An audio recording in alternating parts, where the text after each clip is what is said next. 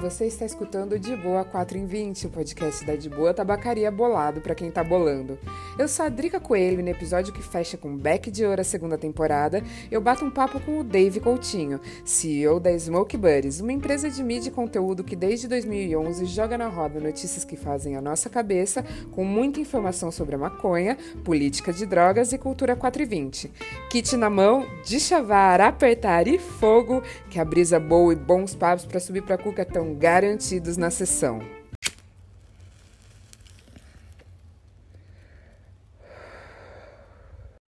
Salve, Dave! E aí, de boa? Salve, Drica! De boaça, de boa, muito de boa. Aí sim, pô, da hora demais levar esse papo aqui com você, meu colega de trabalho e amigo querido, seja bem-vindo. Poxa, eu que agradeço aí, é uma honra estar aqui com vocês, entendeu? Ainda mais, como você disse, né, compartilhando espaço com uma colega de trabalho. Ah, legal demais. Bom, bora acender esse papo e comecemos do começo. A Smoke Buddy está em ano de comemoração, são 10 anos de estrada, né, Dave? Então, conta aí para os diboístas como é que tudo começou. Boa, Drica. Bom, vamos lá, né? Começando pela, pela, pela origem de tudo, né? Antes de, de deixar a semente cair na terra. É, geralmente eu até brinco e falo muito que a Smoke Buddies ela surgiu em cima de uma necessidade, né?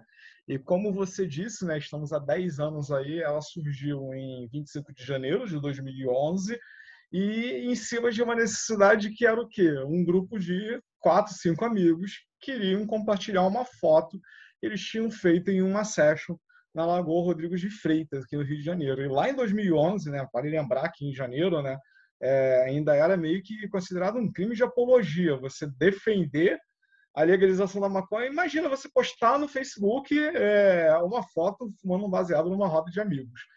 Então, é, diante desse cenário e tudo, muita gente não querendo explanar como é hoje, tudo muito mais aberto, né? O Maurício de Martino, é, ele criou o primeiro grupo secreto dentro da, da, da, do Facebook, né, chamado Smoke Buddies. E esse grupo era só para ele e esses quatro, cinco amigos que estavam reunidos com eles em roda, fumando um, e registrar esse momento. Né? Mas, como eu curto muito também a, a brincadeira, né? um maconheiro sempre tem pelo menos mais quatro, cinco amigos para fechar uma roda, né? o grupo não ficou, obviamente, em meia dúzia de gente. Né? E, cara, chegamos a ter aí, antes de um ano de grupo secreto é, de Smoke Buddies no Facebook, meio milhão de pessoas. Nossa, é gente pra caramba, né? E depois que surgiu o grupo é, da Smoke Buddies, antes de sofrer uma penalidade da própria Facebook, que foi a exclusão do grupo e acabar gerando meio que uma cabeça de hidra, né? Tu corta uma, só surge meia dúzia, né? E espalhar por todo o Facebook o nome Smoke Buddies, é, a gente tinha visto dentro daquela massa né, de pessoas reunidas e para e pensa, né, cara, quando eu fui adicionado, eram 300 pessoas só. É, já tinha falado aí rapidinho aí para você num período de um ano que é, chegamos a, a 500 mil cabeças pensantes e, e maconhistas ou maconheiras, como as pessoas queiram falar numa rede secreta, é um fenômeno, né?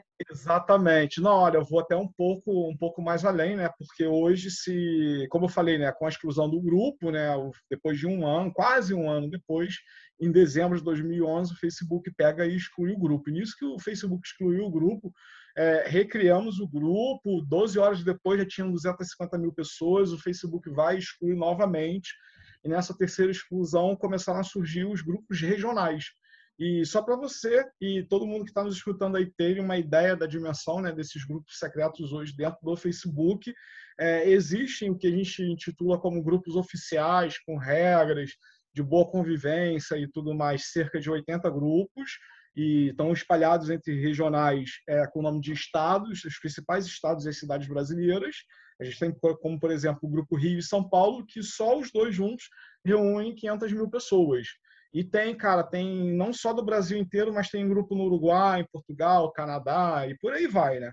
Então, com essa exclusão, é, antes mesmo até dessa exclusão, né, é, a gente viu que, apesar de ter uma massa de pessoas ali que eram declaradamente assumidas consumidores, consumidores e consumidoras de maconha, é, essas pessoas às vezes não tinham muitas informações sobre o que ela mesma estava consumindo e o que estava acontecendo em relação à maconha. É, então, lá, quando eu fui adicionado com 300 pessoas, eu já tinha visto essa necessidade, essa carência, e comecei a trazer dentro do grupo esse formato de notícias e informações canábicas.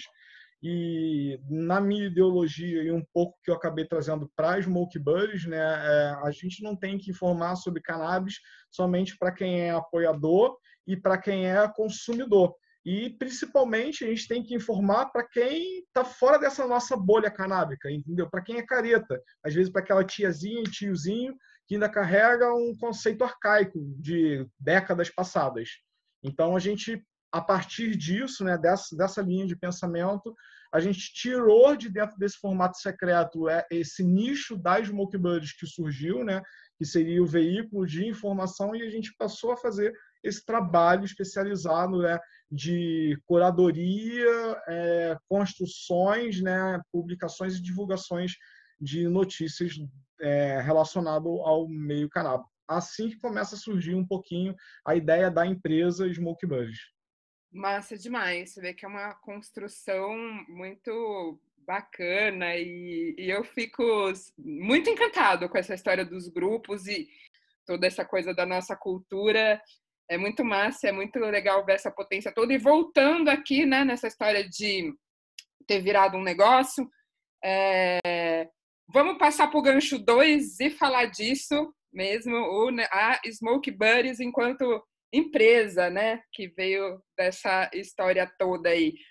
Lembrando, né, que como eu falei, eu acho que a palavra necessidade ela está em vários pilares, né, de construção da Smoke Buddies. É, e tinha essa, além dessa necessidade informativa para o público consumidor, existia principalmente para o público careta, entendeu? carregava esse preconceito. E eu até brinco e gosto muito até de falar, falo isso com muito orgulho, que hoje o nosso primeiro produto é informação, que é acessível, é, embasada ali em, em acontecimentos, em realidade. Quer dizer, a gente inclusive combate muita fake news. É, quem está nos escutando acha que não, mas no mundo da maconha também há fake news, então a gente também ainda faz esse combate. Quer dizer, a gente gosta de trabalhar em cima de, de coisas concretas. A proibição vem daí, né? De fake news. Exatamente. De fake news já basta essa, essa, essa ideia né, de que a proibição vai acabar com o consumo das drogas, né, essa coisa utópica. É, e mentirosa, né, no, no final das contas, que a gente já viu que é impossível. E o nosso primeiro produto é isso, cara, é informação e a gente diz que o nosso principal cliente são os nossos leitores que entram ali diariamente. E claro, né, é, como a gente acabou dentro dessa uma década construindo uma reputação, um nome, um, uma marca, é, acabamos, acabamos é, por virar referência dentro desse segmento né, de informações sobre cannabis, maconha, é, hemp, pito do pango, como as pessoas queiram chamar, né? É, eu curto eu curto contar também o que compartilhar com vocês que o nosso outro produto é mais uma necessidade que as empresas canábicas sempre encontraram no mercado, que é poder promocionar, entendeu? Poder ter publicidade em outros veículos.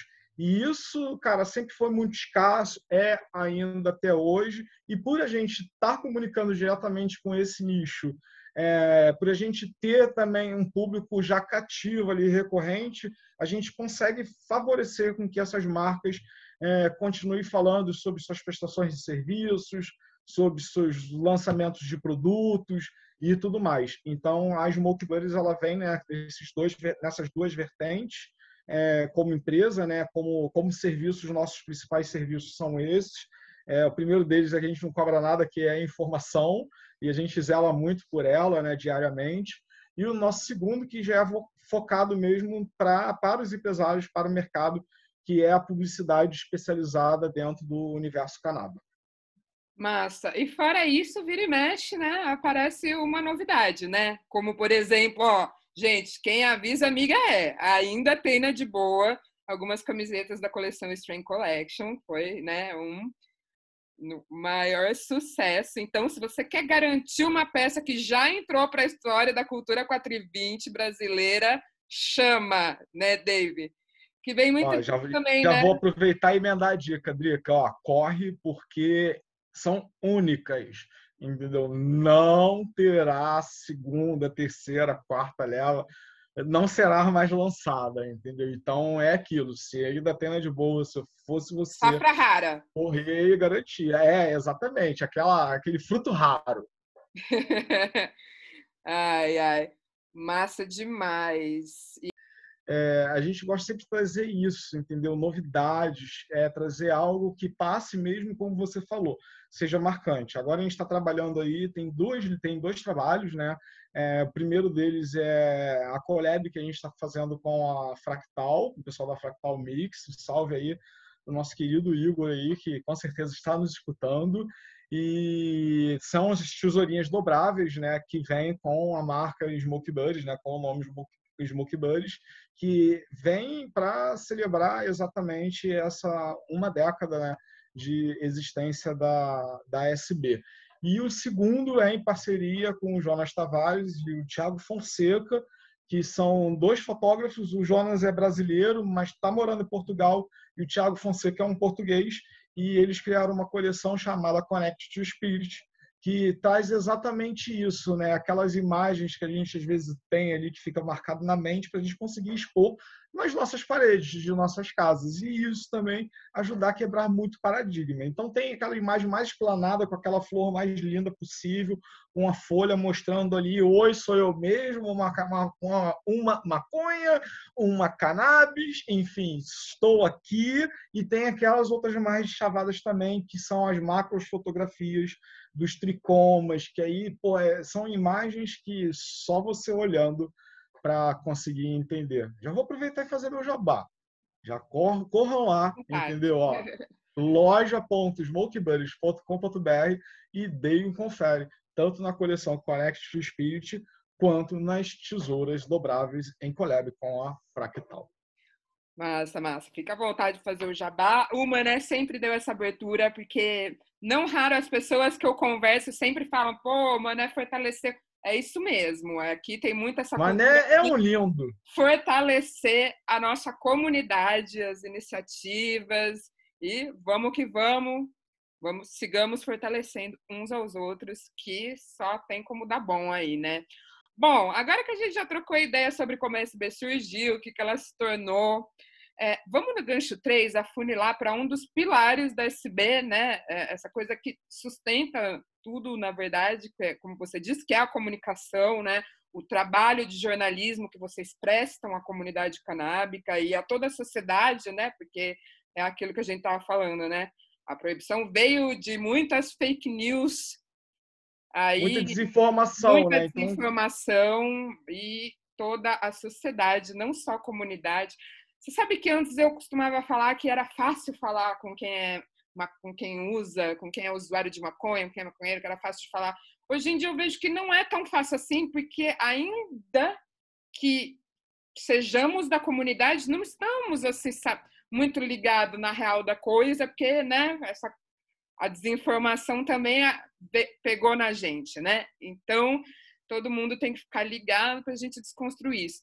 Enfim, recentemente saiu no relatório da startup de pesquisa canábica Kaya Mind que a SB constou como o veículo que mais noticiou sobre maconha aqui no Brasil, né? Liderando um ranking aí que conta com a presença de veículos como a Folha de São Paulo, por exemplo, né? Para vocês terem uma ideia da, da relevância desse dado. É, e isso traz grandes responsabilidades, né, Dave? O que, que você tem a considerar sobre isso, mano? Olha, Drica, é, eu acho que essa responsabilidade em comunicar com seriedade, é, como você falou, né, a comunicação é um dos nossos pilares, e então a gente sempre teve aquele zelo possível, como se fosse uma construção mesmo, entendeu? Tu vai lá, cara, vai medir certinho, tu vai cuidar, tu vai analisar, tu vai porra, olhar, ver, entendeu? Se aquilo ali é seguro. E eu acho que em cima de muito trabalho desenvolvido durante esses anos todos, entendeu? A gente conseguiu, é, como eu abordei já anteriormente, né, se tornar essa referência e ter exatamente esse certo volume. Por quê? É, lá no surgimento das Smoke Buddies em 2011, existiam notícias sobre maconha? Existiam, claro, entendeu? Só que 90% delas, inclusive, isso é uma informação que a galera consegue encontrar é, nesse relatório sobre imprensa da Kaya Mind, né? Boa parte das mídias que saíam lá em 2011, lá atrás, entendeu? Eram mídias é, falando, é, eram notícias que falavam sobre apreensões, entendeu?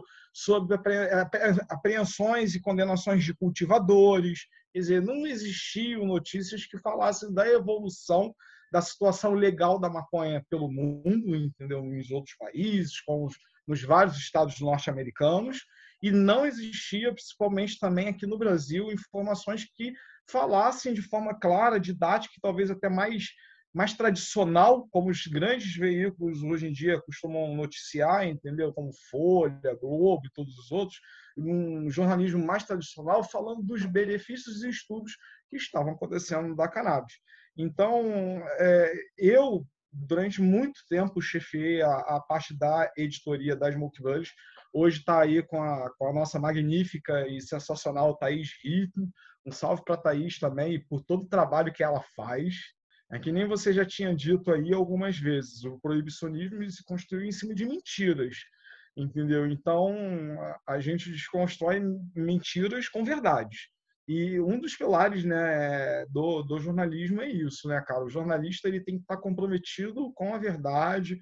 Tem horas que, cara, é, muitas das pessoas às vezes se revoltam, a gente vê, inclusive há casos de militantes também que às vezes querem descer pau aí na própria Smoke Budge, quando a gente solta algum estudo que fale um pouco negativamente, é, entendeu, sobre, sobre a maconha, eu, eu falo, cara, eu sou um maconheiro assumido, declarado, é, ativista também, mas entendo, cara, que nem água em excesso faz bem, entendeu? Então também a gente tem que compreender e como eu falei, né, como a gente tem esse compromisso com a verdade, o que for bom, o que for ruim, a gente vai estar noticiando desde que seja algo real, concreto e, baseado ali em, em muito estudo, informação ou até mesmo, né, em acontecimentos reais. É, e, e, só para complementar né, essa questão aí da, da relação de termos sido classificados como o veículo que mais informou sobre maconha no período de pesquisa da CAIA, eu acho que isso tudo se dá muito de acordo com o ritmo e o volume de informação que as Monkey né, não só o Dave, você como parte da equipe hoje também, entendeu? O Joel, a Thaís, todos os outros colunistas e colaboradores se propõem a estar ali atrás fazendo esse levantamento, entendeu? É isso e que assim cá entre nós é um tapa na cara nos proibicionistas e em todas essas mentiras que o proibicionismo sustenta até hoje. Importante demais. E né, aproveita agora essa, essa toada aí que você falou da equipe. E mandar um salve aí, um beijo para toda a equipe aproveito aqui, né? Fico muito orgulhosa de fazer parte de tudo isso. E, Dave, estamos aqui encaminhando para o finalzinho dessa nossa sessão. Ah, que pena! Ah, mas vamos para mais um assunto aqui para fechar no gancho 4. Eu acho massa a gente voltar a falar um pouquinho sobre o grupo da SB, que tem tudo a ver né, com uma outra coisa que eu já puxo antes de, de passar de, de volta aqui o microfone, que é a cultura canábica brasileira. Já temos uma brasilidade né, da coisa na cultura 420, não é mesmo? Olha, Drica, foi ótimo você falar isso, porque já sabendo que a gente está se encaminhando aí para o final dos papos, já vou começar meus agradecimentos nas respostas. Você falou, vou voltar um pouquinho para os grupos, né? Falamos aí de equipe, de editoria, de redação, de jornalismo, e desde que foi construído o primeiro grupo nas Smoke Buddies, entendeu? Como você falou, a cultura canábica é muito forte, porque é exatamente isso, são feitos por pessoas que são apaixonadas e tudo mais, e muitas dessas pessoas apaixonadas estão até hoje, entendeu, como administradores e moderadores desses grupos. E até aproveito esse momento, né, para agradecer a essa galera que é gigante, entendeu? Tem gente hoje que se bobear, eu não sei o nome, talvez não saiba o meu nome também, mas que está ali, cara, pelo amor ali, pela cultura, por tudo isso. É, a importância da, da brasilidade dentro de toda a cultura canábica global, digamos assim, vem antes até mesmo das Buddies. A gente tem que lembrar, cara, que temos episódios inéditos na história da maconha que o cenário foi o Brasil. É, vale lembrar aí o Verão da Lata, é icônico, entendeu? Então, é, é isso. O Brasil ele tem uma presença muito forte dentro dessa cultura. Essa cultura também está muito forte ali dentro do Brasil, mas infelizmente a gente ainda tem essas leis aí justas que, cara, condenam. É como diria o, o, o, André Barros, né? A maconha no passado, ela foi proibida pela, pela como um, um, uma das chaves, né? Para ser um dos gatilhos ali para você sustentar o racismo, o preconceito, entendeu? E ainda é assim até hoje. É como se você parasse e pensasse o tão absurdo seria se a gente criminalizasse a capoeira em 2021 entendeu? Se você criminalizasse a cultura da, das religiões afro, por exemplo, entendeu? Outras culturas afros que hoje são tão aí é, libertas né, depois de muita luta, é, eu acho que a proibição da maconha e de toda a cultura ao redor dela beira um absurdo tão grande quanto isso. Show, show. A gente está aqui né, gravando o episódio, mas ele está previsto para sair no dia 20 do 4, que é o, o nosso dia, né? Dia dos entusiastas, um dia que a gente enaltece a Eva, tal, sem deixar de olhar para questões importantes, né? Como a gente sempre jogou aqui isso na roda, aqui no De Boa 4 em 20, falar do, do proibicionismo, falar do racismo, do classismo por trás de tudo isso. E, claro, também o outro lado, enaltecer toda essa cultura. E, e, e já que é um episódio especial, 4 e 20 aqui, para a gente fechar na pontinha, dá um salve aí, fica à vontade, o microfone é seu. O que, que, você, quer, que, que você gostaria de falar para a nossa comunidade nesse, nesse, ah, cara, olha. Ritmo eu, de festa. Eu, eu, eu, vou falar, eu vou falar não só para nossa comunidade, mas eu acho que para todos que estão nos escutando, né? Até mesmo porque já deixa a dica aí. Se você é da bolha canábica dessa nossa cultura, entendeu? Pega esse episódio, todos os outros passados, entendeu? E compartilha com aquela tia careta, aquele tio que fica falando mal aí da, da maconha, entendeu? Porque você já vai ajudar a mudar alguma coisa. É, e ainda nessa, nesse tom né, de, de, de, mudanças e até mesmo de resiliência, quero falar não só para para você, Drica, mas para todos que estão nos escutando, cara, que é para as pessoas acreditarem, entendeu? Antes de tudo, entendeu? Antes de tudo, tudo mesmo, entendeu? Você tem que acreditar. Então, se você acredita que é, vivemos esse cenário porque é uma proibição injusta e tudo mais, e a gente precisa de um cenário diferente, uma regulamentação com reparação social e tudo mais, cara, acredite nisso, nesse seu discurso, corra atrás. Para você que é empresário, que está nos escutando aí, que é um período puta difícil, entendeu? Isso que nós estamos vivendo aí de pandemia. Acredite também que isso tudo vai acabar, vai passar. É, é, e acredite que se tiver que escolher entre a vida e o negócio, escolha a vida. E o outro, né, cara, eu acho que é o mais esperado, né, para mim, para você, para todo mundo, né, vacina. Nos vacinar para a gente voltar pelo menos a fazer marcha. Que saudade de uma marcha da maconha. Falando de cultura, né? Canábica, uma roda de baseado. Não saudade. tem como, não tem tá como. gatilho agora, hein? Para muita gente. Poxa. Ai, ai, muita saudade, muita saudade. E, Drica, gostaria de agradecer imensamente é, o seu convite, o convite do Mané. Mané é, é, é um lindo, estou morrendo de saudade dele. Minha última viagem que eu fiz antes desse cenário pandêmico foi exatamente para São Paulo. Tive o prazer de encontrar com Mané, dar aquele abração nele. Então, um, um, um, abraço que eu daria nele, estou dando tanto nele quanto em você e todos os, os, nossos ouvintes aí do, do podcast.